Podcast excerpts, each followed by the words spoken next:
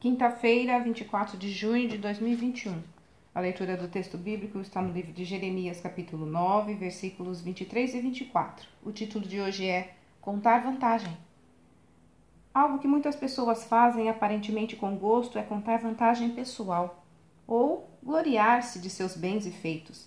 Certa vez, um fazendeiro bem-sucedido e próximo me chamou de lado e disse: Você está vendo tudo isso aqui? Tudo isso aqui é meu foi adquirido a custo de muito trabalho, dedicação e muito esforço, meu e de minha família. Não fiquei devendo coisa nenhuma. Se não fosse o meu esforço e minha sabedoria, nada disso seria possível. Ao ouvir as palavras dele, imediatamente lembrei-me da palavra de Deus que diz: Não digas no teu coração, a minha força e a fortaleza da minha mão adquiriram para mim estas riquezas. Pelo contrário, tu te lembrarás do Senhor teu Deus, porque ele é quem te dá força para adquirires riqueza. Infelizmente, aquele cidadão achava que tudo que possuía era apenas o fruto de seu trabalho e capacidade, esquecendo-se de que é Deus quem dá sua força, sabedoria e habilidade para conquistar os bens. Convém seguir a orientação divina.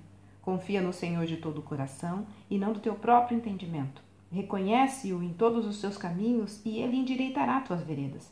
Por isso, o melhor a fazer é aplicar à nossa vida as palavras do profeta Jeremias que advertia o povo de Judá contra a arrogância que os levaria à derrota diante dos inimigos.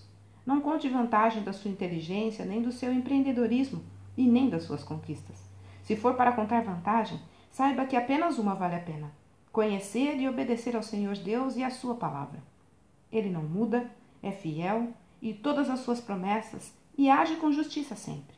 Atribua o mérito a quem merece, pois ele é digno disso e muito mais. Olha, Podemos muito bem fazer planos para o futuro, mas o resultado final é o Senhor que produz. Texto retirado do presente diário da Rádio Transmundial, edição 24.